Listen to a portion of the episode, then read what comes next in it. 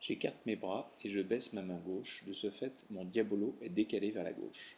J'enfile ma jambe droite à droite du diabolo et je ferme mon cahier avec ma main gauche.